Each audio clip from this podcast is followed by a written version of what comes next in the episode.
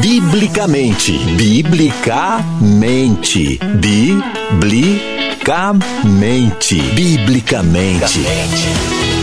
Nosso jeito de pensar influencia diretamente no nosso modo de viver. Pense biblicamente. Viva biblicamente. Uma conversa franca e séria sobre nosso jeito de viver. Viver biblicamente. Agora, na Musical FM. Apresentação: Pastor César Cavalcante.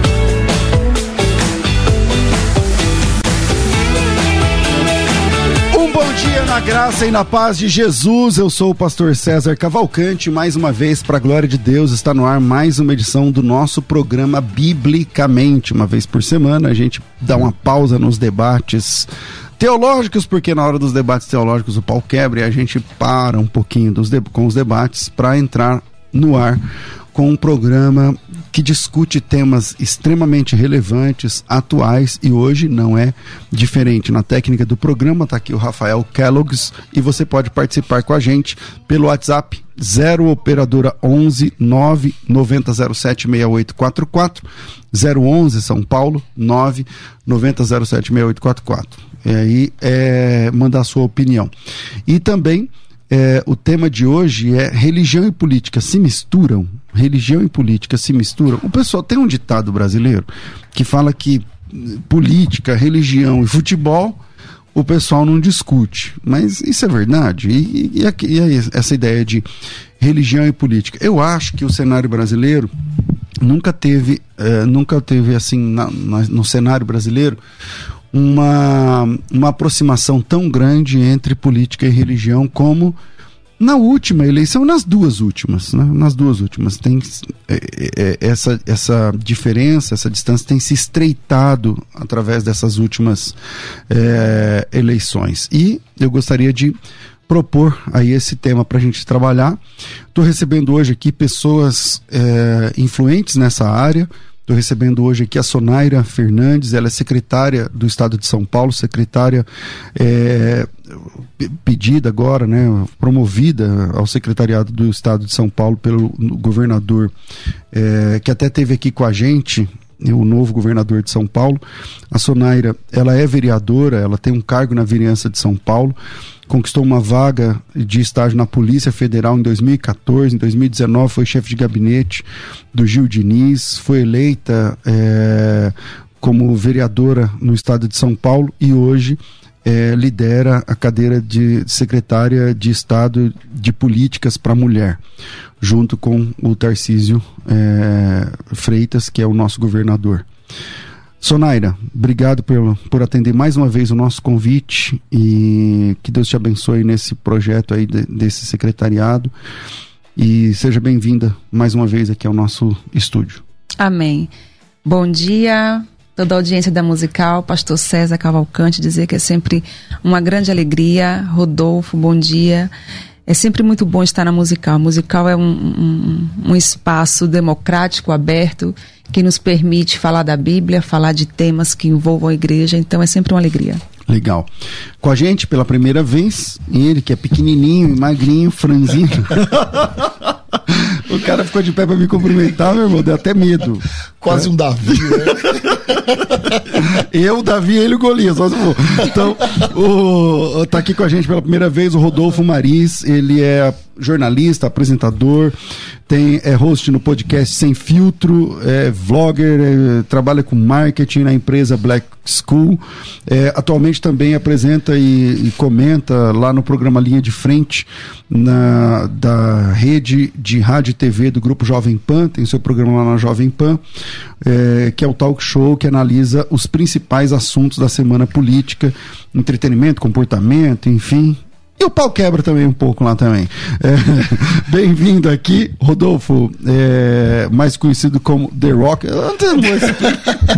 tá aqui no meu, no meu script. Ó, fizeram uma lição de casa aí. Bem-vindo. Fala aí, com Obrigado, pastor Sérgio Cavalcante. Que prazer, Sonário. Estamos acompanhando o seu trabalho lá, hein, velho? Estamos acompanhando o seu trabalho lá. Bom dia a todos que nos escutam, paz. Vamos com tudo. Bom, The Rock, eu não sei porquê, não tenho nada a ver com esse cara. Eu sou baixinho, pequenininho. Não, não, não. Se brincar, acho que é maior do que o cara lá. É, cara, mas que privilégio estar aqui com vocês, viu? Eu não fugi de um debate. Eu gosto de um debate. Legal. Estou lá no Linha de Frente e também no Flagrante, que é um programa tipo da Atena, sabe? A. Jovem Pan tá com essa linha editorial agora, todo sábado às 18 horas. Que legal, cara, que legal. É, é novo para você rádio essa, essa questão de, de, Agora nem é só rádio, né, mano? Porque é, é rádio, mas. A gente tá falando com a galera em casa é, agora. É. Não é novo porque eu sou da área da publicidade e propaganda, né? Eu, eu, a minha faculdade é, é, é, nisso, né? Eu sou dessa área. Mas, é, cara, eu morei numa cidade chamada Assis. E, Assis, ah, conhece Assis? E um amigo meu, Júlio César. Ali, né? Isso, perto de Marília. Isso. E um amigo meu, Júlio César, comprava um horário na rede Bandeirantes. Que teve regional uhum, ali, ele comprava uhum. o horário tipo do meio-dia às 13. E eu brincava de ser cameraman lá com ele, porque eu tinha um amigo de infância, o Cid, que se tornou cinegrafista e eu ficava ali brincando com ele. Legal. Então não é muito, não é novo para mim. Bom, e aí, para vocês, religião e política se misturam? Fala aí, Sonaira. É, para mim sim, né? Eles estão, religião e política, elas estão inteiramente é, em sintonia. Quando eu me converti na cidade do interior da Bahia, Pastor César, eu ouvia muito, eu era adolescente, e eu ouvia dizer que política era coisa do diabo e que o crente não deveria sequer nem querer saber de política. E a gente vai, foi crescendo com essa ideia. Quando eu entrei na política aqui na, na, na cidade de São Paulo, é que eu vi ter a, a inteira noção de como a religião está dentro da política de como nós somos, somos como nos parlamentos, como ali no momento do, do, da, da, discussão política, como a igreja, como a religião está dentro desse debate. Então nós não podemos apenas falar assim, olha, eu não quero saber de política, porque a nossa vida está sendo debatida, discutida e decidida dentro do parlamento.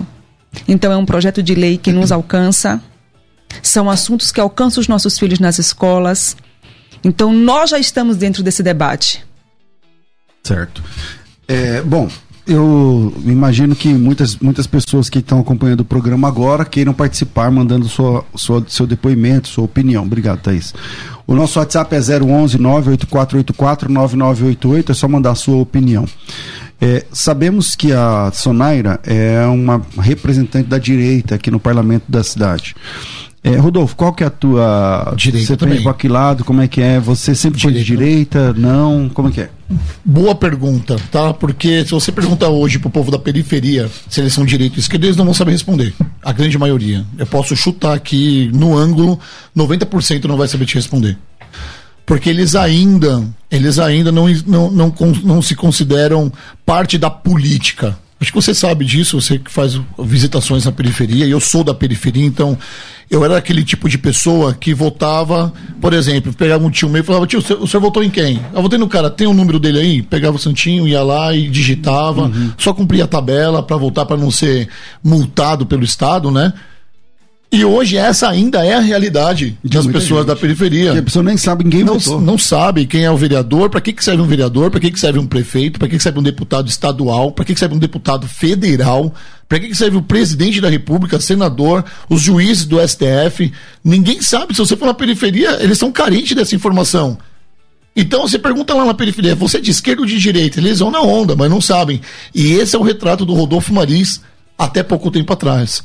E o que que te tornou uma pessoa mais politizada, Rodolfo? Cara, eu me tornei pai, né?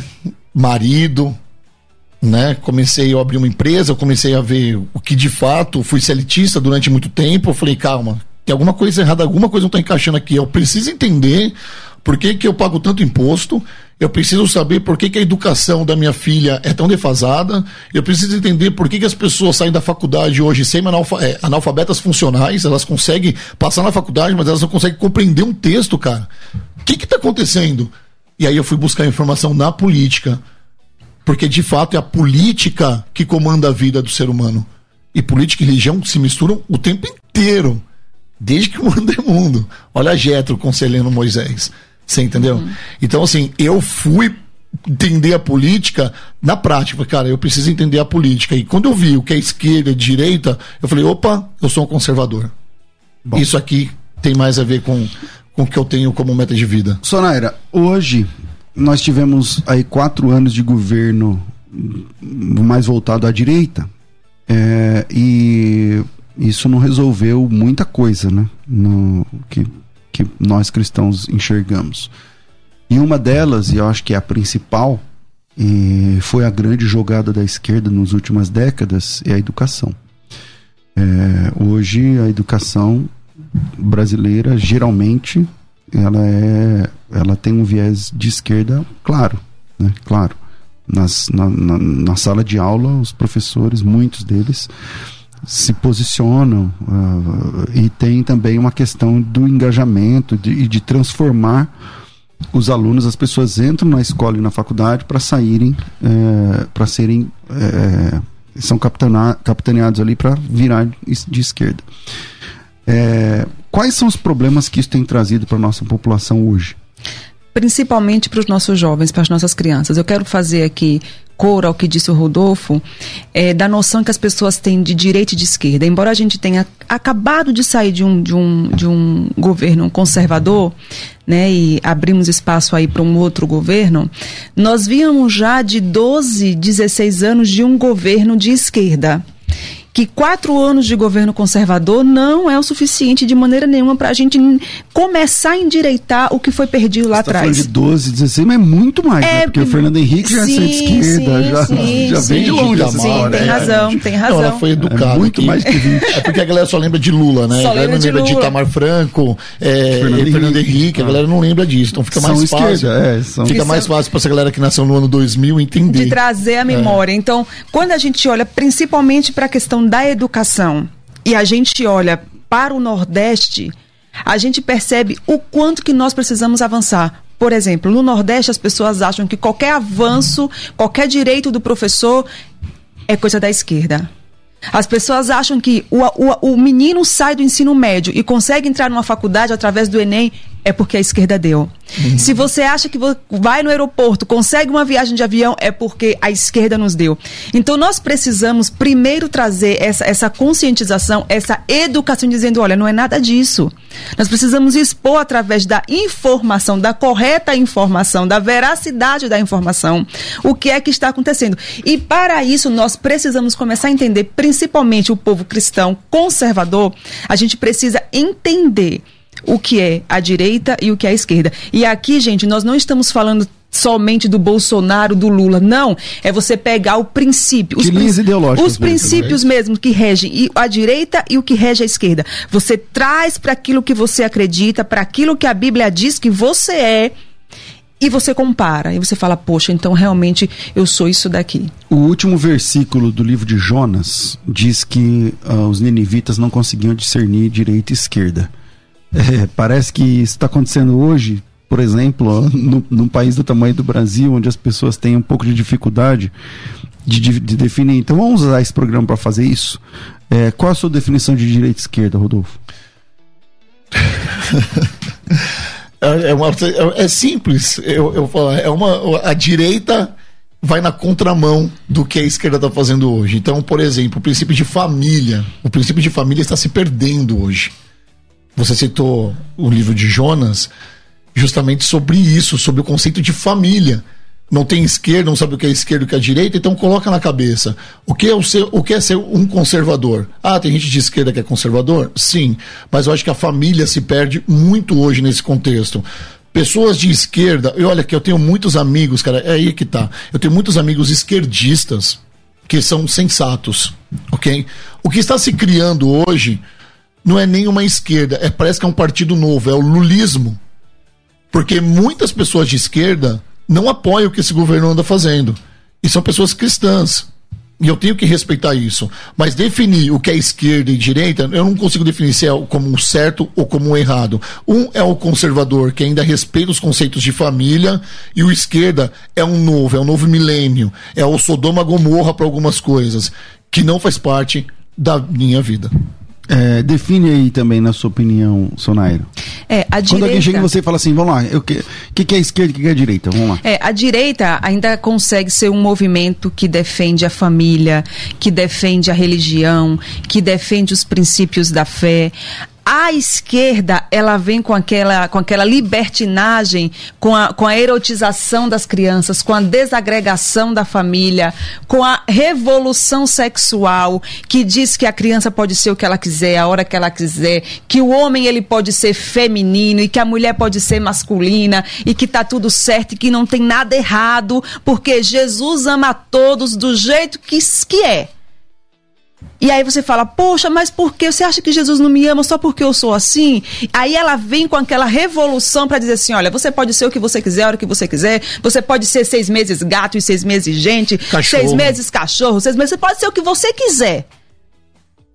E aí vai desconstruindo, desconstruindo princípios que para nós são, que para a direita, que para os conservadores são caros. E essa desconstrução, ela acaba sendo um problema quando ela passa a ser institucional, né? Porque uma coisa é a pessoa pensar isso, e cada um tem direito de pensar o que quiser, sentir o que quiser, tá tudo bem. Agora, quando o outro lado não pode nem mesmo se posicionar uhum. e de dizer assim, ó, não concordo. Uhum. Não, é. eu não acho que isso aí tá certo. Uhum. E aí nós temos um problema que é a, enfim, a mordaça que você Sim. isso você acha que o Brasil corre esse risco atualmente? Nós já estamos vivendo isso, pastor. Eu queria exemplos. Vou te dar um exemplo do que eu vivi na Câmara Municipal de São Paulo. Tá. O senhor teve a oportunidade de participar comigo de um evento que nós fizemos na Câmara Municipal. Muito legal aquele evento. Que nós fizemos, que aquele evento foi através da frente parlamentar que nós conseguimos a, aprovar. Uma frente parlamentar em defesa da vida, da família e do direito natural. Quando eu levei essa frente parlamentar para ser votada no plenário, uma vereadora do PSOL chegou para mim e falou assim: Vereadora Sonaira, essa sua frente parlamentar aqui, ela é ofensiva e preconceituosa. Eu falei, ô gente, mas por quê? Porque o seu modelo de família aqui não corresponde ao meu modelo de família. Eu falei, eu não entendi. O modelo que você defende é o mesmo que gerou ela, né? Exatamente, Porque... mas ela, mas para ela ah. é ofensivo. Eu disse, eu não entendi, me explique. Ela falou, olha, eu tenho uma companheira. Eu falei, e eu com isso? Põe uma frente aqui parlamentar para defender o que você acredita. Essa aqui é eu que acredito nessa frente parlamentar aqui. Ela falou, não, não, essa frente parlamentar não vai ser votada. Eu disse, vai. E ela reuniu toda a galera do, do, partido do PSOL e do PT, chegou para o presidente da Câmara e disse o seguinte: ela só tem um voto aqui. Eu tenho 14. Não escute ela. Ela falou isso? Ela falou isso. Ela falou: ela é sozinha aqui, ela só tem um voto. E nós brigamos, começamos a briga na sexta-feira, três da tarde, e terminamos no sábado, seis da manhã, para aprovar a frente parlamentar. Caramba. Então, assim, ó. E aí foi no voto? Foi no voto. E eu falei, agora eu vou ver. foi. E aí nós conseguimos a maioria e aprovamos a frente parlamentar. Porque o presidente da Câmara também bateu o pé e falou: não, não é assim que funciona, vamos aprovar. Mas assim, é briga constante. Então, a violência, a violência que nós cristãos sofremos dentro desses espaços não é brincadeira. Nós estamos vivendo um tempo, pastor, é César e Rodolfo, em que, a, em que a igreja, em que nós cristãos já estamos sofrendo exatamente esse tipo de, de, de, de, de, de intimidação né, que o senhor citou. Não é, a gente não está falando isso aqui, ai, para aparecer, ai, porque. porque não, não, não, não, não, não. não. Bom, Rodolfo, mandei. É que tá vendo como ela está lá e sofrendo uma violência? Por que, que nós não podemos ter a nossa opinião e nós somos taxados de extremistas, por exemplo? Nós não somos extremistas. Você defender aquilo que, que te colocou no mundo, seu pai, sua mãe, o conservador da família. Por que, que você é extremista nesse caso? Eu, eu sou taxado como extremista o tempo inteiro porque eu defendo isso. E outro dia eu falei, e eu repito, eu tenho duas filhas. Eu não gostaria que minha filha casasse com uma mulher se ela tiver apaixonada e for dela, ela tá aprendendo comigo o conceito de família. Se um dia ela decidir por isso, é entre ela e Jesus. Eu não tenho responsabilidade sobre isso, amém? A Bíblia fala: venha como você está. Mas você como tem o você vai permanecer... não, não gostar, pelo é, menos. Esse, exatamente, pastor. Eu tenho o direito de não gostar. Mas o fato de eu ter o direito de não gostar, eu sou taxado como extremista. Aí então você é homofóbico. É. Por que eu sou homofóbico? Não, porque você. É não, eu sou contra com a minha filha. Não é que eu sou contra. Eu não gostaria. A partir do momento que ela é adulta. Eu posso não gostar, né? Eu posso não gostar. Com 12 anos ela vai ser batizada, mas. E ela vai, ela vai saber o que ela quer da vida. Jesus tem um plano de vida para ela que eu não posso me meter eu, como pai, não Mas gostaria. Você tem que educar, ensinar. Eu tenho que educar e ensinar. E se mesmo assim, dentro de uma família conservadora, que é a minha, a minha filha optar por uma outra opção sexual, é entre ela e Jesus. Eu não gostaria. Outro dia me perguntaram: ah, eu sou gay, eu posso ir na sua igreja? Claro que pode. Ah, eu sou maconheiro, eu posso ir na sua igreja? Óbvio que pode, não só na mim, qualquer uma, você vai ser muito bem aceito. Tá, mas e aí? Não vou... Cara, como você vai permanecer, não é um problema meu entre você e Jesus. Mas essa, essa liberdade, hoje ela existe, né? Hoje a gente pode discordar, falar que não gosta, que não concorda. Depende. Mais. Então, eu, ela está acabando? Vocês acham que ela está acabando? O senhor é voz aqui, pastor. Se o senhor colocar uma opinião contra, corre o de ser cancelado. Ela está lá, na política, cara, honrosamente, colocada por Deus lá foi levantada por Jesus. Ela é voz, ela é taxada o tempo inteiro. Eu sou um apresentador também, comentarista da Jovem Pan. Põe a cara todo dia. Põe a cara, eu tenho meu podcast, que inclusive está ganhando uma relevância bem legal. Eu também estou dando a minha cara a tapa, eu também sou taxado. Uma coisa é um, qualquer um que está passando na rua que não tem uma relevância é, dentro desse, da, da, mídia falar a sua opinião, expressar a sua opinião. Outra coisa é alguém vir aqui com um microfone igual esse aqui e falar. Aí que tá o problema, Aí entendeu? Pega. Você já sofreu por se posicionar, Sonaira? Todos os dias. É, eu falo assim, fora do, do parlamento, ó, você lá como, como mulher, como, como irmã, como cristã. Todos os dias. Que tipo de. de... A primeira coisa é a pessoa torcer a cara para você. Hum. É, a, a, até o cumprimento da pessoa. Gente, é uma coisa você simples. chega no, no ambiente, você já percebe. Eu já percebo. Eu já percebo que a pessoa já, já tem aquela, aquela né, já muda a maneira como te recebe, já como te recepciona, né? já tem. Então você já percebe. No meio político, então, no, no campo político, a gente já, já, é mais visível, mas aí você é o pinguim, sorria e acene. Mas quando você vem para dentro assim da casa de Deus, sabe? Quando você tá dentro da igreja e que você é, começa a olhar e você vislumbra e fala: Meu Deus, como pode essa pessoa não enxergar o que está acontecendo?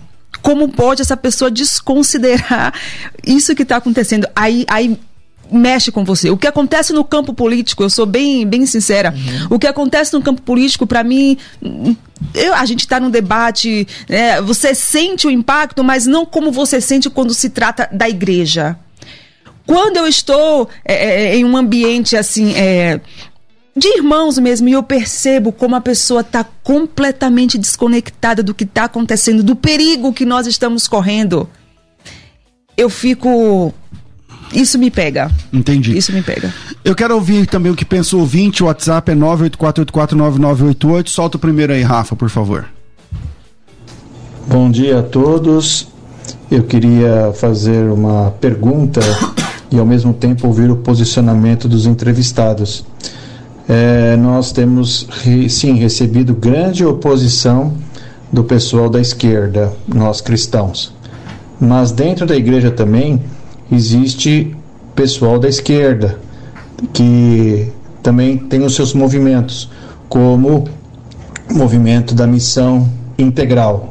Eu queria que os entrevistados falassem um pouquinho sobre isso e dos perigos que essa linha de raciocínio, essa linha de conduta da missão integral pode trazer à igreja e já está trazendo à igreja. Fico no aguardo do, da participação aí. Muito obrigado, Deus abençoe. Quem vai? Por favor.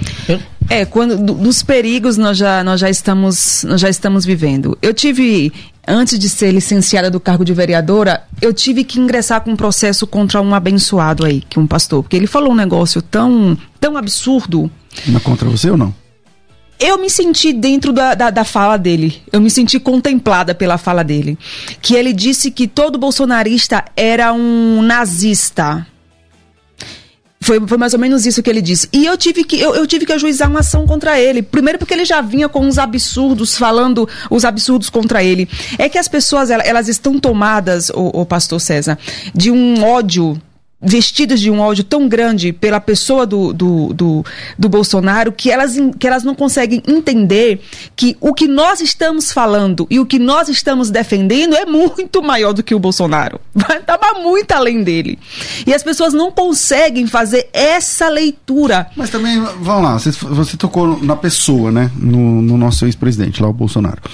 É, também não houve um exagero da parte dos evangélicos que uh, receberam o Bolsonaro como se fosse quase um pastor. E o Bolsonaro nem é crente. Sim, ah, sim. Posso falar disso também. Eu quero que eu vi os dois. Porque assim, ó, o Bolsonaro, pensa assim, ele, ele, ele é divorciado e recasado. É, lá na igreja dele, que é a igreja católica, ele não pode participar da Eucaristia. Aí ele vem na igreja evangélica e toma ceia. Tá certo isso? Não. vai, Desculpa. vai, Rodolfo, manda aí, manda aí. Desculpa se a gente discordar. Você lembra agora? disso aí ou não? Você lembra disso ou não? Eu tô sendo cancelado pelos bolsonaristas no, no meu podcast por conta disso. É um tema, vocês fizeram a lição de casa aqui ou não? Não, vai, não, vai, vai, vai, vai. Desculpa se eu discordar. Não, pô, fica, fica à vontade, fica à vontade. Errado demais. Não é pouco errado, é muito. Vamos lá. É, onde já se viu tá num, numa ministração de louvor, o Bolsonaro chega para o louvor, parou o louvor, ele é recebido em cima do palco ali do púlpito. Ah, mas é com culpa honras. dele aí no caso. Aí é que eu vou falar um negócio. É culpa dele e culpa do pastor que tá levantando, tá indo na esteira da fama do Bolsonaro e culpa do Bolsonaro se aproveitando de um povo crente, em sua maioria, em sua maioria carente, demais. É, mas eu não concordo que a culpa é dele. Porque, por exemplo. Não, a culpa não é você dele. Vai na, você é um político. Não, você, você vai, na, igreja. igreja. Eu sou pastor. Calma aí. Uma igreja com 5 mil pessoas. Pastor. Não, ah. importa tanto. Vamos eu, lá. Eu sou um pastor. Vamos lá. Aí você é convidado pra estar tá lá, só que você vai chegar, sei lá, meia hora depois que começou o culto. Certo. Aí você tá chegando na porta, eu mando parar o culto. A culpa não é sua. Você já viu tá Bolso... errado, você já é viu, Você já viu o Bolsonaro numa igreja de 100 pessoas? Já. Já viu? Já. Numa igreja de 100 pessoas? Já. Não, menos. Menos? É, quando, tem até postagem lá, quando ele era é. presidente, ele foi num, num culto sem avisar, tinha umas 15 pessoas dentro Então, você sabe os meios que levaram o Bolsonaro até essa igreja? Essa é a grande questão. Eu não confio é, na ideia, não, eu, Rodolfo Maris, tá? Eu não confio na ideia, pastor, por exemplo, do Bolsonaro não ter culpa nisso, porque é só você ver campanha política, todo mundo recorre à igreja porque se o pastor fala lá e o pastor é o grande formador de opinião, você é pastor. Não, legal, mas eu quero ouvir a Sonaira, porque assim, ó, ela convive, convive lá com o Bolsonaro. É, eu não, você está dizendo que a culpa também é dele? Parece que ele brifou o pastor, dizendo, quando eu chegar, então para tudo. Aí, aí eu tô contigo. Se há isso mesmo, eu tô contigo. Só que eu conheço a pastorzada. A, é o pastor que faz isso aí, entendeu? Muitas vezes é o pastor que quer aparecer. E aí, enfim, limpo a bota. Eu sou de direita, é. mas não sou bolsonarista. Mas sou de direita, votei no Bolsonaro. Se o Bolsonaro for candidato de novo e o Lula de novo, então eu vou votar de novo no Bolsonaro. Agora, não significa que ele é meu irmão em Cristo. Não significa que ele é o Messias, o salvador claro. da, da então. política. Vamos lá. É, eu, que, eu quero concordar aqui no que diz respeito à Santa Ceia. Né? Isso foi uma orientação que eu, já, que eu já dei até para o meu pai. O meu pai, ele não é evangélico, ele não é, é não participa ali uhum. da mesma. E aí um dia ele foi numa igreja e alguém orientou meu pai que ele participasse. Eu disse: não faça isso. Eu disse para o meu pai: não faça. Por quê? Porque ainda tem coisas que você precisa consertar, tem coisas que o senhor precisa resolver antes disso aqui. Então, quando a gente fala assim das coisas. Se vai na igreja católica, não participa Exatamente, da não que participa. Na, na Exatamente, não participa. Então a gente tem que tratar as coisas com o zelo que merece, porque depois eu não quero ser responsável, é, é, ser testemunha de nenhum. Então você enfim, discordou daí, do que o Bolsonaro fez um pouquinho antes da eleição? Antes de participar da Santa Ceia, sim. É, Mas o fato dele chegar. O fato na, na Goinha, não lembro o que era. O, eu quero terminar meu raciocínio depois. Sim, é, a bola vai pro seu campo de é. novo. O fato dele chegar nas igrejas assim, o Bolsonaro, gente, é exatamente assim. Cansávamos de sair da, da, da, da do Congresso, vamos para casa, vamos. Ele viu uma, uma, uma barraquinha de cachorro-quente, para ali, vou comer cachorro-quente ali. Ele é deputado. Uhum. Então, esse jeito natural, esse jeito de fazer as coisas, de falar, vou parar, vou fazer ali, vou entrar ali é dele, ele não faz isso combinado. E aí eu quero só chegar num ponto quando a gente fala exatamente, eu gosto de ter o cuidado, que é quando a gente fala assim, ó, é, o político que vai na igreja é, para pedir voto, ou que vai lá para expor, que vai subir no palco. A gente, eu, eu tô, eu tô no, no, momento de pensar sobre isso, por quê? Porque a gente não pode poupar a igreja desse momento. Eu não estou dizendo que você vai para a igreja fazer o baoba, não estou dizendo que você vai para a igreja fazer a igreja de, de vendar os olhos, enfim, não é nada disso. Mas eu estou dizendo que a igreja precisa conhecer a pessoa em quem está votando. Amém. A igreja precisa saber quem é a pessoa que está dizendo: olha, eu defendo a bandeira da família. Amém. Olha, eu sou contra a ideologia de gênero. Sabe por quê, pastor César? Sabe por quê, Rodolfo? Amém, porque quando chega na Câmara, eu digo porque eu vivi isso. Quando chega na Câmara que tem lá projeto contra a família, tem projeto contra as crianças, tem projeto contra a igreja, neguinho fica com medo de votar. Isso, isso. Rodolfo, termina sua. Porque eu te cortei então, O negócio hora, do Bolsonaro é assim: eu votei no Bolsonaro também, eu sou um cara de direita. Se ele sair, o Lula sair, eu vou votar nele de novo. Ponto final. Eu acho que ele tem esse jeito dele ser militar, dele ser meio ogro para as coisas, e é dele. Ele vai lá, ele faz as coisas você pensar, ele para na barraca do cachorro quente, ele para não sei o que lá. Mas, quando ele foi, eu tô falando no passado, tá? Quando ele foi em grandes igrejas, ele não foi de gaiato, ele não foi por um acaso. Ele foi já sabendo para que, é, que ele ia. Campanha, é claro. sobre isso que eu estou falando, sobre campanha. O presidente fazendo campanha eleitoral dentro das grandes igrejas, subindo lá no púlpito, falando uma coisa, pregando uma palavra de Deus, parando o ministério de louvor para receber. Eu acho isso errado, uma vez que ele não é um crente cristão ele é um católico. E ele deixa bem claro isso num podcast que ele fez com a Karina Bach. É, várias vezes ele falou. Ele falou: olha, eu quero deixar claro que eu não sou um cristão, eu sou católico. Então por que, que a gente recebe um católico desse jeito lá? Por exemplo, na igreja que eu vou, Bola de Neve de Guarulhos, um beijo pro pessoal do Bola de Neve de Guarulhos. Nós temos o prefeito lá, o Gucci, que é o prefeito de, da cidade de Guarulhos. Ele frequenta a igreja. O pastor nunca chamou ele para falar: vem aqui que eu vou te abençoar em cima do palco. Ele senta lá, ele pega o culto nem é mencionado. Sai de lá como um. Acabou. Eu acho lá, que lá isso é, é legal. Perfeito, ele, né? ele vai para receber. Uma coisa é você ir para a igreja para receber, outra coisa é você campanha eleitoral, que eu não acho legal. Porque entra naquilo que você falou. Você tá lá e você vê. As pessoas pegam os votos daqueles fiéis e depois cadê? O que que levanta? Qual que é a frente evangélica hoje? Agora, a nossa bancada evangélica hoje no Congresso, como é que tá? Tá. É... Bom, eu tinha te cortado aquela hora, agora eu te falo. Ok. Beleza, agora é o seguinte, ó. A gente tem que fazer um intervalo que era 11h30, mas eu vou, vou voltar, mas eu quero deixar aqui na mesa. É o seguinte.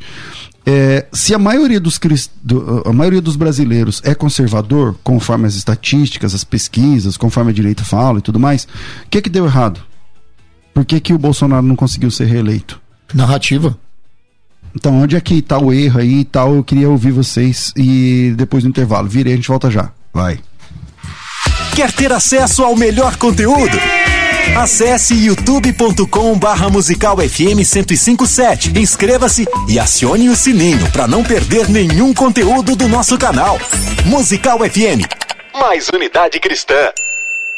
Você pode ouvir a Musical FM onde e quando quiser. Entre agora na loja de aplicativos do seu celular e baixe o nosso. Tem sempre novidades e o melhor conteúdo da sua Musical FM para você ouvir em qualquer lugar do Brasil e do mundo.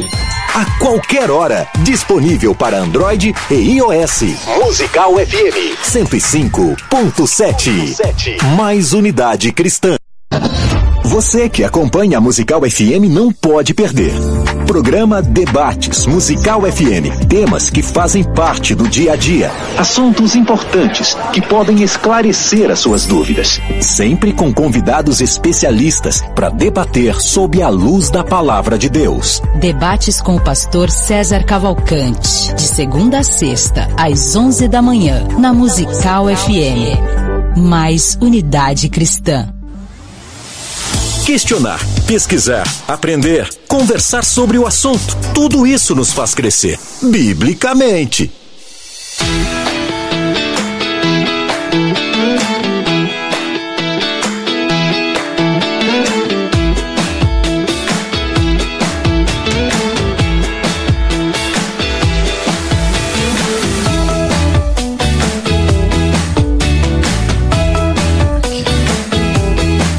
Volta com o nosso programa e hoje o programa é o Biblicamente, tratando esses assuntos e eu quero convidar você Deixa eu achar aqui, achei.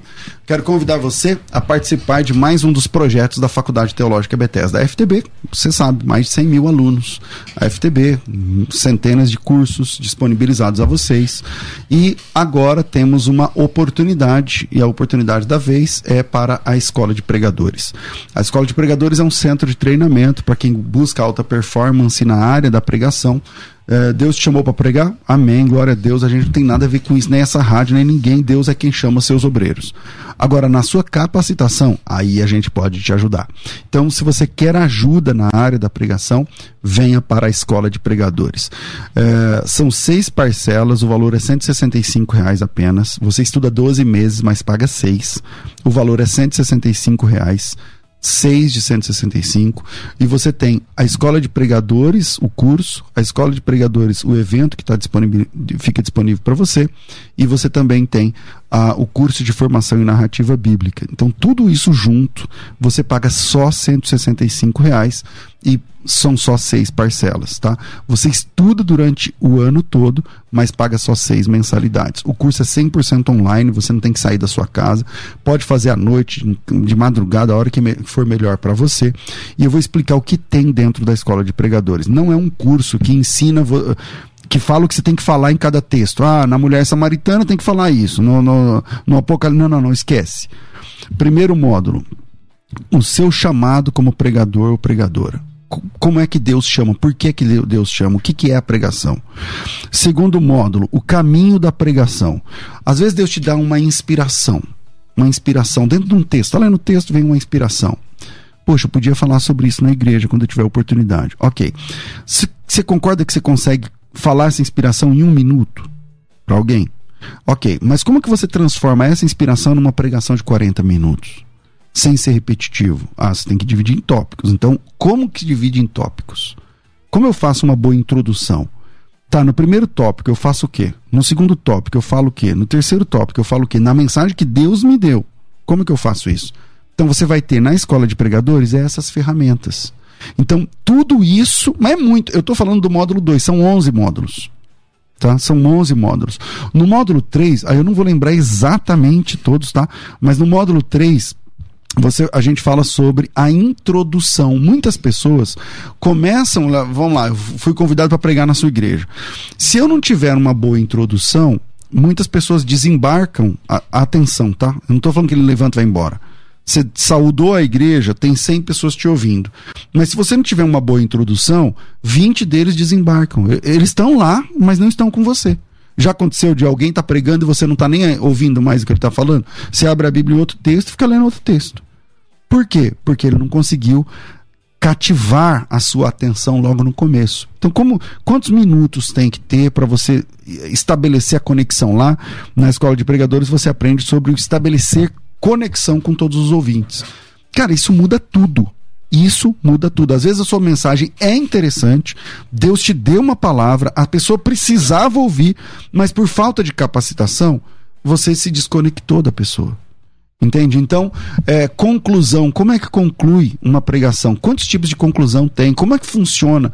Às vezes você tem uma palavra de Deus, mas porque você não sabe concluir, parece que você fica repetitivo. Parece não, fica repetitivo. Você fica falando a mesma coisa e fica aquele looping. Então, Isso tudo se resolve na escola de pregadores. Então, a escola de pregadores é um centro de treinamento para homens e mulheres que têm chamado para pregar. Se você quer entrar e pode investir 165 reais, parece piada, né? 165 reais. Tem certificado? Tem. É da faculdade? É. é começa quando? Começa hoje. E você investe 165 reais apenas e são só seis parcelas. Você estuda 12 meses e paga seis mensalidades. Para fazer a inscrição, é só me chamar no WhatsApp. O WhatsApp é 011. Então, primeiro, número 1, um, salva o nosso WhatsApp aí.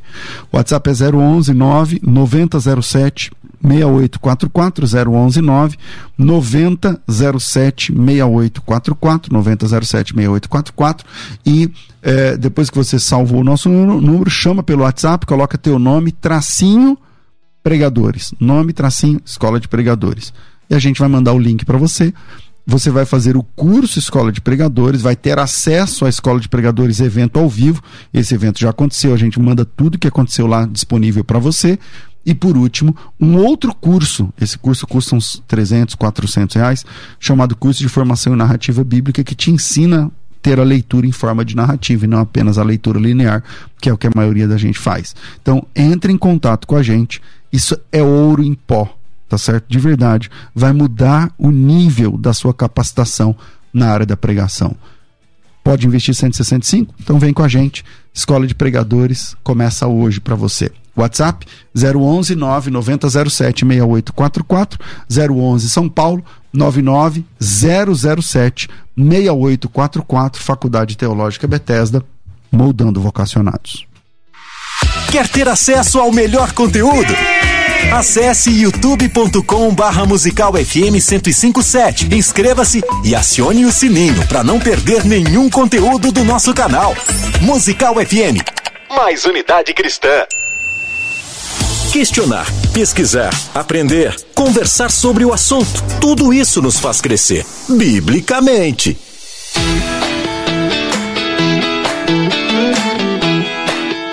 De volta, de volta, de volta. Eu deixei na mesa aqui a questão e volto aqui. Vou, quero a Sonaira falando sobre isso aí, hein, Sonaira? O que, que deu errado? A construção de narrativa contra o Bolsonaro.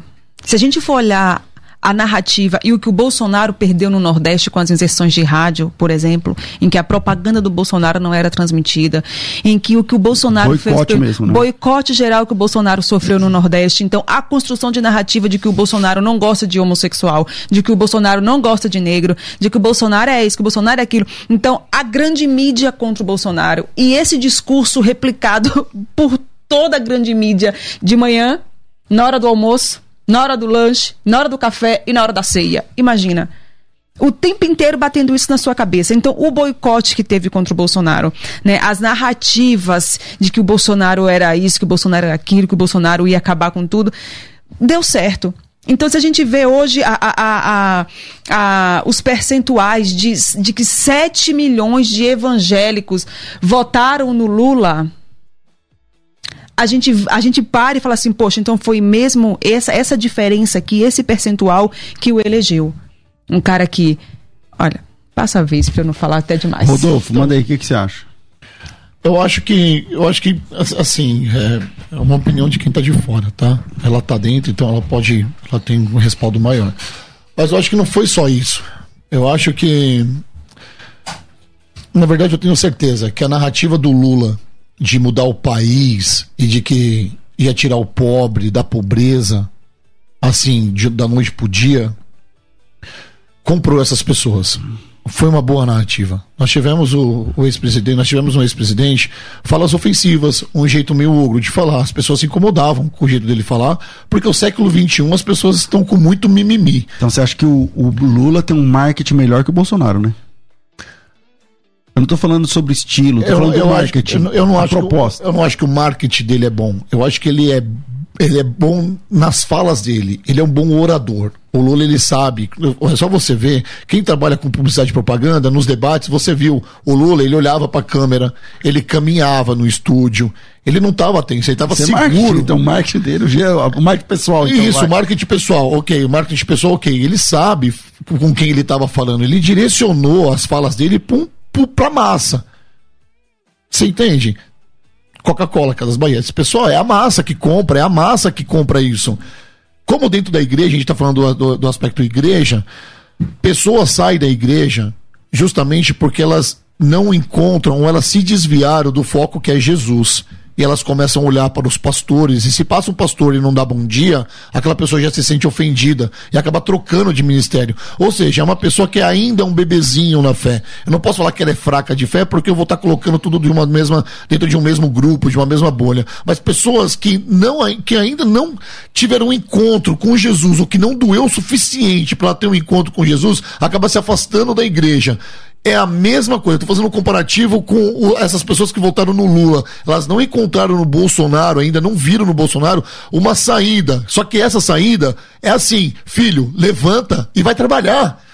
É isso que eu estou falando para você. Levanta e vai trabalhar. É a mesma coisa quando Jesus fala para as pessoas assim: meu amigo, levanta. Você tem que andar, levanta.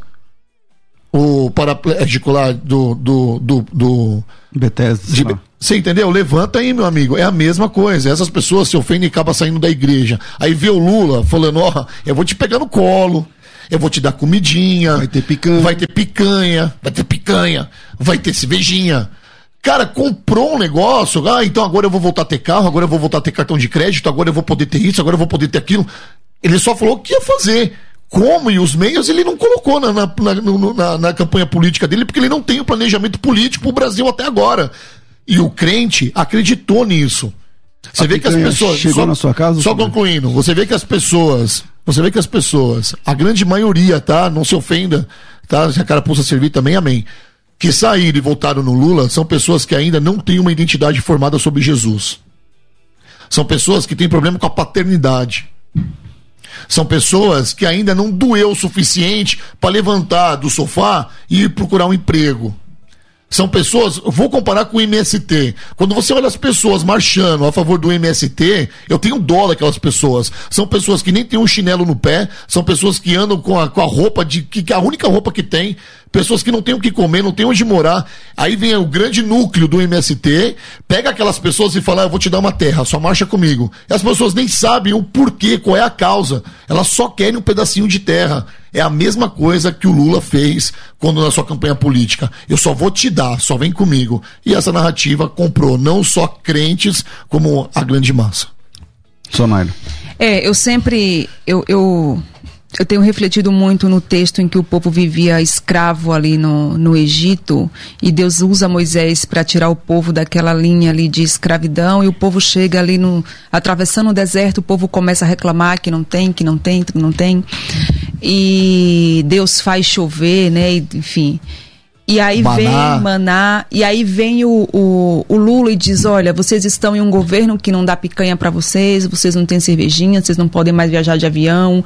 O aluno que sai do ensino médio, ele fica sem perspectiva porque ele não consegue entrar numa faculdade. Não respeitou a pandemia, não morreu um monte a pandemia, morreu um monte de gente, tudo mais. Aí começa a alimentar. E assim, olha, eu tô falando de Fomentando. crente, tá? Eu tô falando de quem tá na igreja, de quem levanta a mão e pede para Deus, vem cá na oração da família, vamos orar para Deus proteger a nossa casa casa. Aí vem um cara é, que promete isso, mesmo o cara sendo amigo de ditador. Ditador na Nicarágua, que manda prender padre, que manda prender freira. Ditador amigo de narcotraficante. E você não genocida. entende, genocida. E as pessoas ficam com essa máscara e não conseguem entender do que é que nós estamos, do, dos tempos que nós estamos vivendo. Nós estamos falando de um cabra que um militante do seu partido entrou, invadiu, quebrou igreja, expulsou todo mundo e o partido dele não deu uma nota. E depois o Lula ainda disse que o cara não precisava de jeito nenhum perder o mandato. Então é disso que nós estamos falando. Nós estamos falando de, de, de, de, de discussões, falar assim, ah, mas hoje o programa da musical é só para falar de Lula, Bolsonaro. Não! Nós estamos falando do papel da igreja dentro da política e do poder que nós temos através do nome de Jesus de mudar o cenário em que nós estamos vivendo. Mas nós estamos falando de uma estatística de que 7 milhões de evangélicos votaram na esquerda, que defende a, a, a legalização das drogas, que defende a legalização do aborto, que diz que o feminismo é coisa bacana sim, é coisa legal sim, que é possível você ser cristão e ser feminista. É disso que nós estamos falando. A discussão é em torno disso. Nós, nós estamos desconsiderando o período de crise que enfrentou o governo Bolsonaro. O governo Bolsonaro pegou guerras, pegou crises hídricas, pegou a pandemia, pandemia de Covid, pegou facada. tudo, facada. Que dizem ainda que a facada é fake. Eu estava no cenário, pastor César, quando o Bolsonaro levou a facada. Eu estava trabalhando no governo Bolsonaro, então hoje eu vi o desespero dos filhos. Uhum. Eu vi o desespero da esposa. E hoje, quando você escuta. Que é a teoria da conspiração. Que é a teoria da conspiração. Eu estava lá e eu vi. Eu vi. Então hoje você vê crentes dizendo que é fake, que aquilo ali não existiu. Eu falo, meu Deus, onde é que nós vamos chegar? Mas aí, ok, beleza, eu concordo com muitas, muito, a maioria das coisas que todos vocês dois estão falando. Só que também, isso também, porque a minha pergunta foi, o que, que deu errado? Aí vocês estão dizendo, ah. Não, a pergunta, ela é. começou respondendo, eu não respondi ainda. O é. que, que deu errado? Então, na sua opinião, qual que é? O que, que deu errado? Ah, o que deu. Será que deu errado? Porque no, no que isso que eu acredito e que eu confio, tá tudo sob o controle dele. Talvez não tenha dado errado. Talvez não, Jesus tinha um... da teologia, eu tô falando que deu errado para a direita. Então, mas eu, eu, eu, não, eu, eu não mas cara, eu sou um ser espiritual, eu não posso ficar vendo essas coisas carnais, senão eu vou morrer aqui, você entendeu? Eu tenho que enxergar isso com outros olhos, e os meus olhos estão no, no espiritual. Eu acho que houve sim um, um, um, uma permissão para que isso acontecesse, para que as pessoas acordassem, de fato. Eu acredito, eu vivo a minha vida, pastor, tendo a certeza que tudo que acontece está sob o controle absoluto de Deus, Jesus Cristo. Então, isso aconteceu é para acordar o povo mesmo, é para acordar, porque não se tinha direita no país. Quem era a direita antes de Bolsonaro?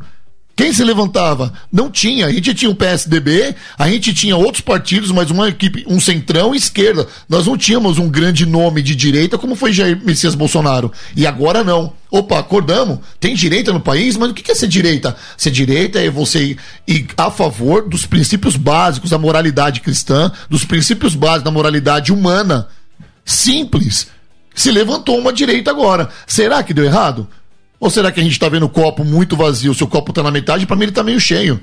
Eu acho que Deus permitiu isso, para o povo acordar de verdade, porque nós só estamos no começo. Seis meses, foi protocolado na semana passada pelo delegado Palumbo o primeiro pedido de impeachment. Olha que bacana, com 53 votos. Agora, seis meses, quando na história um presidente teve um pedido de impeachment, ou não, já são 33, nos primeiros seis meses. O governo está quebrado. O governo está, cara, sem, sem compromisso nenhum para com o seu povo. O que nós estamos vendo aqui é um presidente que só viaja, uma. Todos os seus ministérios, um batendo cabeça com o outro, pessoas assumindo duas funções dentro, do, dentro de uma pasta, querendo esvaziar uma pasta do meio ambiente. Nós estamos vendo um Sodoma Gomorra. Bom, 4210. Não, o telefone é o 984849988. Tem áudio aí, Rafa, por favor, pode soltar. E a paz de Deus esteja com vocês. Sou Flávio, aqui da região de Garanhuns, interior de Pernambuco. Religião e política se misturam? A minha resposta é sim. Se misturam. Semelhante a uma água límpida e uma água elameada a tendência é virar lama, assim como aconteceu lá no início do quarto século, quando a igreja se uniu com o Estado romano por meio do imperador Constantino. Dai a Deus o que é de Deus e a César o que é de César, disse Jesus Cristo.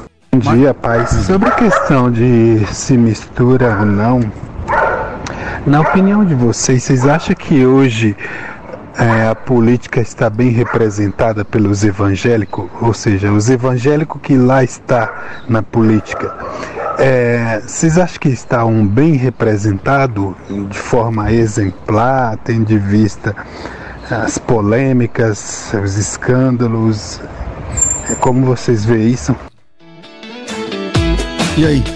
Bom, tá bem representado pela Samara Fernandes, né? E tá bem representado pelo demais, o delegado Palumbo, sabe? Eu tenho grandes amigos que são cristãos que estão fazendo um excelente trabalho lá. Então, mas no todo, por exemplo, é, nós temos quantos vereadores em São Paulo? 55. Quantos são evangélicos, dá para saber? Nós temos uns 12, mais ou menos. Ah, poucos. Poucos.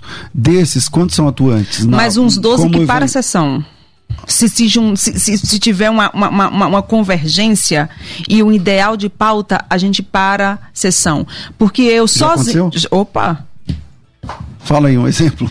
É, a, exemplo era projetos que vinha literalmente é, é, com, na contramão da, da, da, da, ordem do que é decente e nós conseguimos falar, ó, não tem acordo para esse aqui e eu vou, eu vou querer discutir todos os projetos aqui. Retirava de pauta. Entendi. Olha, não tem acordo para esse aqui, isso aqui é um absurdo de jeito nenhum, eu não posso votar nisso aqui. E sabe qual é a minha maior tristeza, o pastor César? Hum. É que eu estava acompanhando esses dias, falei, deixa eu ver como é que anda aqui a Câmara Municipal. Eu Você peguei tá afastada da vereança, Eu estou afastada né? da vereança. Eu peguei o meu celular e eu vi uma vereadora comemorando a aprovação de alguns projetos dela no plenário da Câmara. Aquilo me doeu o coração. Eu falei, olha, quando eu estava. Coisa que não podia ter passado, você falou. Não podia ter passado. É, hoje, você, a sua atuação, porque você é uma vereadora marcante, assim, em São Paulo, militante, assim, na, na área da, da defesa da, uh, da família e tudo mais. Quando o governador te puxou para ser secretária, é uma honra muito grande e tal, tudo mais, eu entendo. Mas você acha que. Onde você acha que você é mais estratégica? Como secretária de Estado ou como vereadora? Olha, na questão de ser mais estratégica, é, principalmente nessas questões que as pessoas falam, ah, essa ideologia atrapalha muita coisa, essa ideologia, tem que deixar a ideologia longe, não sei o que, não sei o que lá. Mentira, tudo hoje é ideologia. Eu estava lendo um discurso de uma colega minha esses dias aqui no domingo na Paulista, e sabe qual foi o foco dela? Hum. As famílias, as escolas e as crianças. Sabe o que foi que ela falou? Nós temos que invadir as escolas, nós temos que invadir as, as universidades. Invadir, né? Nós temos que fazer acontecer, porque o Brasil, ela falou palavrão que não cabe falar aqui nesse, nesse, nesse programa. Então você olha e fala assim: meu Deus, não é, não é sobre ideologia. Não é sobre ser militante ideológica. Não é sobre isso. É sobre defesa da família. Eu fico olhando para minha filha hoje, de um ano e três meses, eu falo: Meu Deus, o que vai ser da geração dessa criança? É. Bom, a gente tem que fazer um intervalo de um minuto, um minuto e pouquinho. E, é, e a gente volta já. Aí, aí a gente volta para concluir aí mais uns 12 minutos, 15 minutos, mais ou menos. E você pode mandar o seu áudio para cá. O áudio é 0 operadora 11 98484 9988. 011 98484 9988. Manda teu áudio, manda tua opinião. A gente faz uma pausa aqui para questão de uh, aqui da, da passagem de horário e a gente volta daqui a pouquinho. A gente segue pelas redes sociais, no caso pelo YouTube. Então, se você está ouvindo pela rádio e quer continuar com a gente, vem pelo YouTube o, o, o canal Musical FM 105.7 ou César Cavalcante, escolhe um dos dois e vem continuar esse papo com a gente. Vai. Biblicamente. Aceite o desafio de pensar e viver biblicamente. E agora eu quero falar para você que está acompanhando a musical nesse momento, sofre com dores crônicas, dor no joelho, não aguenta mais conviver com essa dor, você precisa do magnésio quelato que vai tratar a causa dessa dor. Ligue agora 0800 591 1137, mando para você dois meses de cálcio de presente, mais um massageador e 45 dias para começar a pagar. 0800 591 1137. Eu vou fazer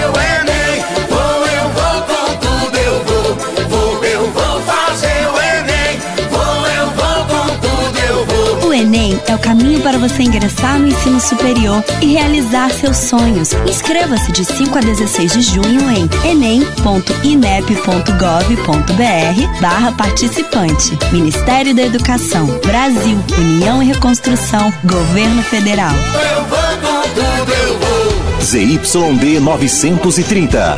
Rádio Musical FM São Paulo, 105.7. Ouça em qualquer lugar do mundo, também pelo site www.fmmusical.com.br. Musical! Musical FM, uma emissora da rede LC de mídia.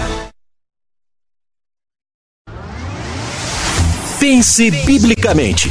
Biblicamente. Na Musical FM.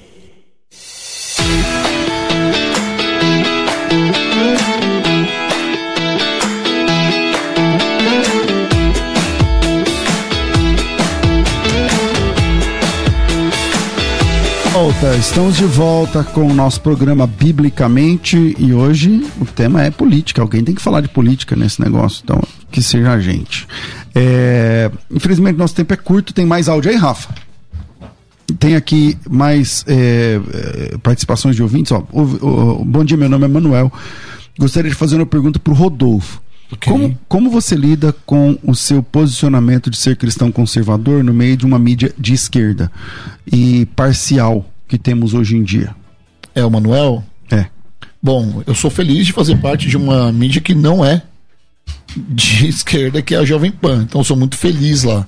Nós temos um editorial que, que nos permite, deixa a gente à vontade para falar as coisas que a gente tem em mente. Por exemplo, ser cristão. A gente se levanta lá contra esses demônios que levantam aí, se levantam todos os dias nessa empresa de esquerda.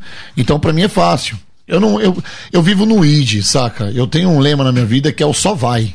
Eu não fico, eu não fico, eu sou um cara que eu não penso muito, porque quem pensa muito não, não executa pouco, quem pensa muito executa pouco. Eu só vou amparado por Deus e vambora. Eu não fico olhando para essas mídias, eu não assisto Globo, por exemplo, você entendeu? Eu vejo novela, sabe? Eu não, eu não, não ligo para essas paradas aí. Então eu, eu, sou, minha cabeça está em outra dimensão. Então eu não ligo, para mim é fácil. Legal. É, Sonaira, como que você vê os próximos os próximos movimentos aí nesse tabuleiro da política? Você acha que a igreja vai se conscientizar e, e, esses 7 milhões que você falou vai ser menor na próxima eleição? Você acha que vai aumentar? Você acha que a direita tá, tá, entendeu? Porque eu falei assim, quando eu falei que errou, porque tipo assim, é, a igreja teve mais votos na esquerda em 2022 do que teve em 2017. Entendeu? Então, é, você acha que como é que vai se movimentar aí nesse tabuleiro na próxima, no próximo pleito? Eu acho que nós ainda teremos um cenário de muita luta, de muita guerra, porque nós estamos li, lidando com um fator chamado vaidade. Então a vaidade ela tira muita gente de cenário, a vaidade ela traz muitas coisas na nossa vida, a vaidade nos impede de receber o melhor de Deus. Então nós estamos vivendo esse tempo em que as pessoas batem o pé e dizem não errei mesmo, tô certo e acabou a conversa, porque quem paga minhas contas sou eu.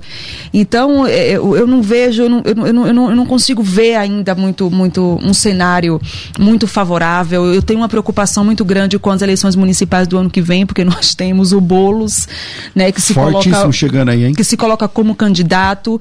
Eu estou pedindo a Deus um esclarecimento que essa nuvem que está impedindo o povo de, de ver o perigo, é, ela saia, ela, como a gente costuma dizer, ela bate em retirada, porque é preocupante o, o que nós estamos enfrentando. A gente não pode entregar a cidade a um camarada chamado Bolos que a gente sabe o que é que rege. Não, mas vamos lá. O Boulos não é do PT. Você acha que o PT vai ter candidato próprio? Opa, Boulos. Mas o, o é PT tudo, é sempre lançou do... candidato majoritário. Você acha que o PT vai abrir mão? Eu acho. E, e por causa do Boulos? Eu acho eu acho. Hum.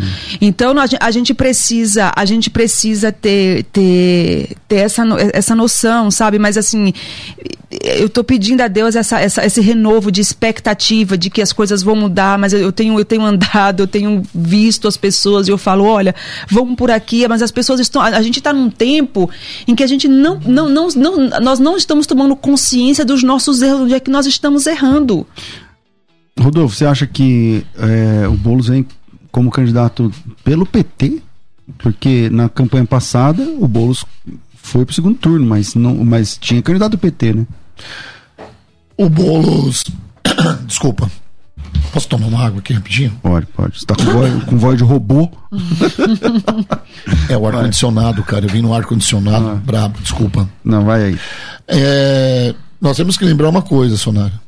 Que a cidade de São Paulo é uma cidade esquerdista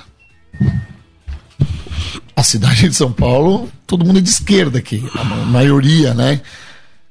O Bolos, ele tá vindo forte agora, porque na última campanha ele foi, ele ficou lado a lado ali com Covas. E nós não temos alguém à altura ainda para bater de frente com ele. Há um jogo de xadrez nesse momento no PL entre Ricardo Salles e o Nunes. Quem que vai apoiar quem? Como é que vai ser isso dentro do PL? Quem é que vai? Agora o Tarcísio se levantou agora a favor do Nunes, andando com ele para cima e para baixo. O Bolsonaro também já se posicionou. Só que nós temos uma outra pessoa também que vai correr por trás e cientistas políticos já apontam também como possível candidato, chamado Marcos Pontes.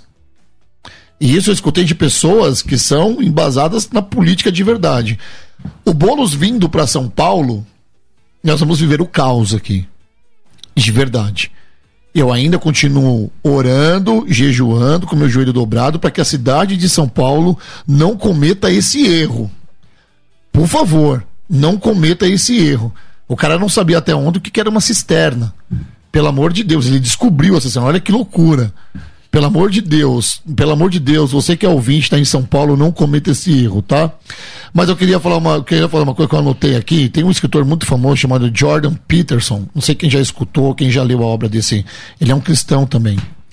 Ele fala assim: gozado ver as pessoas que querem mudar o mundo são as mesmas pessoas que não arrumam nem a cama quando levantam, cara pessoas de esquerda que querem mudar o mundo, feministas e todas essa, essas essas coisas do capeta que vem para desviar a gente do caminho de Deus, querem mudar o mundo, mas não consegue dobrar a própria roupa, não consegue arrumar a própria cama, não consegue lavar uma louça. Pessoal de esquerda que tem 50 anos e ainda vive com pesa, mens, é, é, é, mesada da mãe, Homem de 40 anos que ainda é sustentado pela esposa porque tem preguiça de procurar um emprego. Essa é a realidade das comunidades que eu venho visitando ao longo desses seis meses do primeiro ano, desse, desse primeiro ano do governo Lula. Então essa é a reflexão que eu faço. Sabe? Acorda, povo.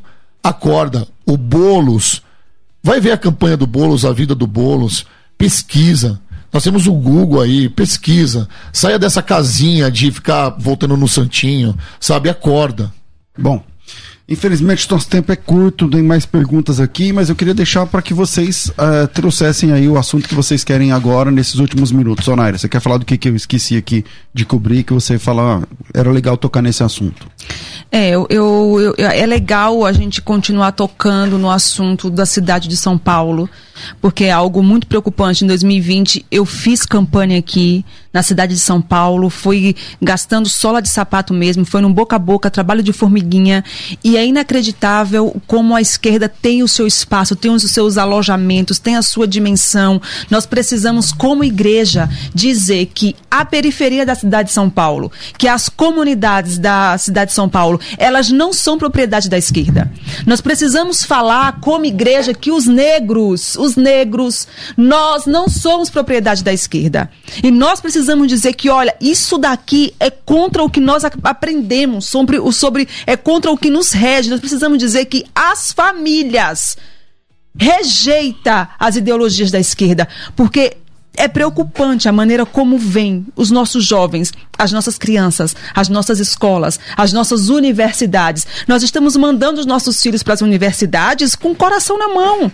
É, isso mesmo, verdade. Então, a gente precisa tomar consciência disso e dizer: olha, esse espaço aqui é meu também. Porque a pessoa vai, vai para a universidade e volta eh, de esquerda, né? Muitas vezes. Muitas Você vezes. já percebeu isso? Muitas a vezes, pessoa tem, fica até cresceu na igreja, ah. tá lá na igreja fazendo parte de todo, todo o trajeto pré-teens, teens, é, grupo de jovens, vai para a faculdade primeiro ano de faculdade, ele para de ir para a igreja. A ideologia, ele visita Isso. um mundo que é desconhecido para ele, Isso. que é colocado, imputido pela esquerda. Você fala, meu Deus, Isso. sabe? Desviou total daquilo que ele acreditava, perdeu o foco, porque agora é mais legal ser dessa forma. Isso. Isso é muito ruim, cara. E, e nós... colocam na nossa natureza que isso é uma coisa da esquerda, que nós pertencemos a isso, que nós fomos colonizados por isso, que Tiradentes era não sei o que lá. Que, que gente. E nós fazermos também, pastor César, uma provocação aos nossos amigos amigos, aos nossos irmãos que são pastores, que lideram pessoas. E eu não estou dizendo aqui para a gente ir lá nas igrejas falar do Lula, falar do Bolsonaro, falar do Bolo, falar... não, não estou isso que eu estou falando. É para a gente levar o que de fato tem acontecido. Nós temos uma palestra, é, a primeira do primeiro semestre foi do ano passado foi Igreja sobre Ataque. E nós andamos principalmente nas igrejas da periferia, levando o cenário político para que os irmãos tomassem consciência. E eu achei interessante que na primeira, que nós, na primeira igreja que nós fomos, do pastor Roberto, lá em Pirituba, ele disse assim: Eu era de esquerda. Meu Deus, eu era exatamente assim, gente. Então é a gente levar essa consciência para as pessoas do que realmente está acontecendo e qual é o seu papel aí na sua comunidade como pastor. É, Rodolfo, o que que eu, eu, faltou aqui da minha parte que você falou assim, pô, podia ter falado tal coisa aqui aproveitando esse espaço? Não, cara, eu vou falar da, da, da, pro povo da igreja agora, pegando carona no que que a Sonaira falou, existe um livro de um, de um escritor chamado Franklin Jobs. Ele fala sobre o perfil do crente na igreja. E quando a gente começa a conversar aqui e ver quem votou no Lula e quem votou no Bolsonaro, se você for no dia a dia dessa pessoa e passar 24 horas com ela, ela, ela tem o perfil do bolsonarista, e ela tem um perfil do lulista. A pessoa que votou no Lula se identificou com aquilo que ele passa. A pessoa que votou no Bolsonaro se identifica com aquilo que ele passa. Mais do que uma narrativa mal feita pelo Jair Messias Bolsonaro, que foi agressivo, que não sabia falar, que não sei. Tudo isso que a gente já escutou, tem o outro lado também. Tem um outro lado, o perfil. Qual que é o perfil dele? Sabe? O que, que ele espera para um país? Quando a gente analisa o crente dentro da igreja, principalmente aquele crente que está lá há oito anos na igreja, todo domingo ele está lá, bonitinho, mas na casa dele ele não produziu nada, na vida dele ele não produziu nada ainda, é esse cara que vai votar no Lula. É esse cara que vai votar no Lula. Eu ainda insisto aqui, faço um apelo para vocês. Cara, tem um encontro, cara, com Jesus, cara não, não precisa doer tanto, porque quando dói, dói muito e é muito ruim, sabe? As pessoas falam, ah, nós vamos para a igreja, nós vamos para Jesus pelo amor ou pela dor, sabe? Mas só permanece, cara, quem tem temor, cara.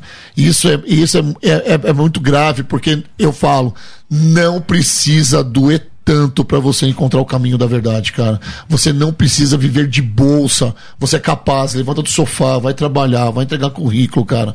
Sabe, viver de bolsa, ainda que sim seja uma fuga, não é uma realidade, porque as pessoas que foram pro Egito, como diz a Sonera, que eles viviam em tendas. Em tenda é lugar temporário, meu irmão. Jesus tem Israel para você, você tá entendendo? Você vai habitar na casa do Altíssimo. É outra parada. Deus tem um propósito na sua vida. Você é um projeto, um plano de Deus e você não tem como falhar, não tem como você dar errado. Então acorda para política, porque política e religião, sim, eles são debatidos, eles são conversados e eles se misturam.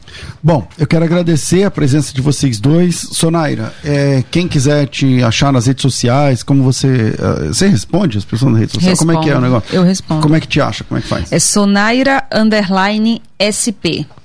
Vai dar um trabalhinho para você me achar, que eu tô sofrendo um boicote, mas. Como assim? É, às vezes as pessoas falam: Meu Deus, as suas coisas não aparecem mais para mim, eu não te encontro mais. É eu falei: Então, é tempo é de censura. As minhas coisas deixam de aparecer para muita gente, mas é Sonair Underline SP. É o Instagram que você mais usa. É o Instagram. Legal, legal. Rodolfo, quem quiser te achar, como é que funciona? Arroba Rodolfo Maris, eu respondo todo mundo, cara. Eu respondo com áudio ainda. Vai lá no direct, eu tô dirigindo, eu falo, e aí, galera, obrigado pelo carinho, pela atenção, eu respondo todo mundo. Então é isso, arroba Rodolfo Marins no Instagram.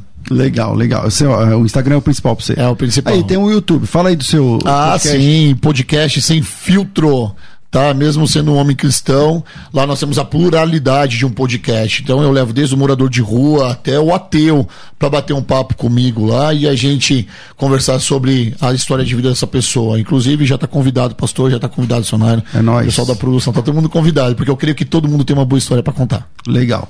Bom, obrigado a todos vocês. Obrigado, Rafa. Deus abençoe a todos. Eu fico por aqui. Às duas da tarde eu volto com o bom e velho crescendo na fé. Tudo isso e muito mais a gente faz dentro do reino, se for da vontade dele. Nossa mente, pensando biblicamente. Você ouviu pela Musical FM. Um tempo para pensar biblicamente. Biblicamente.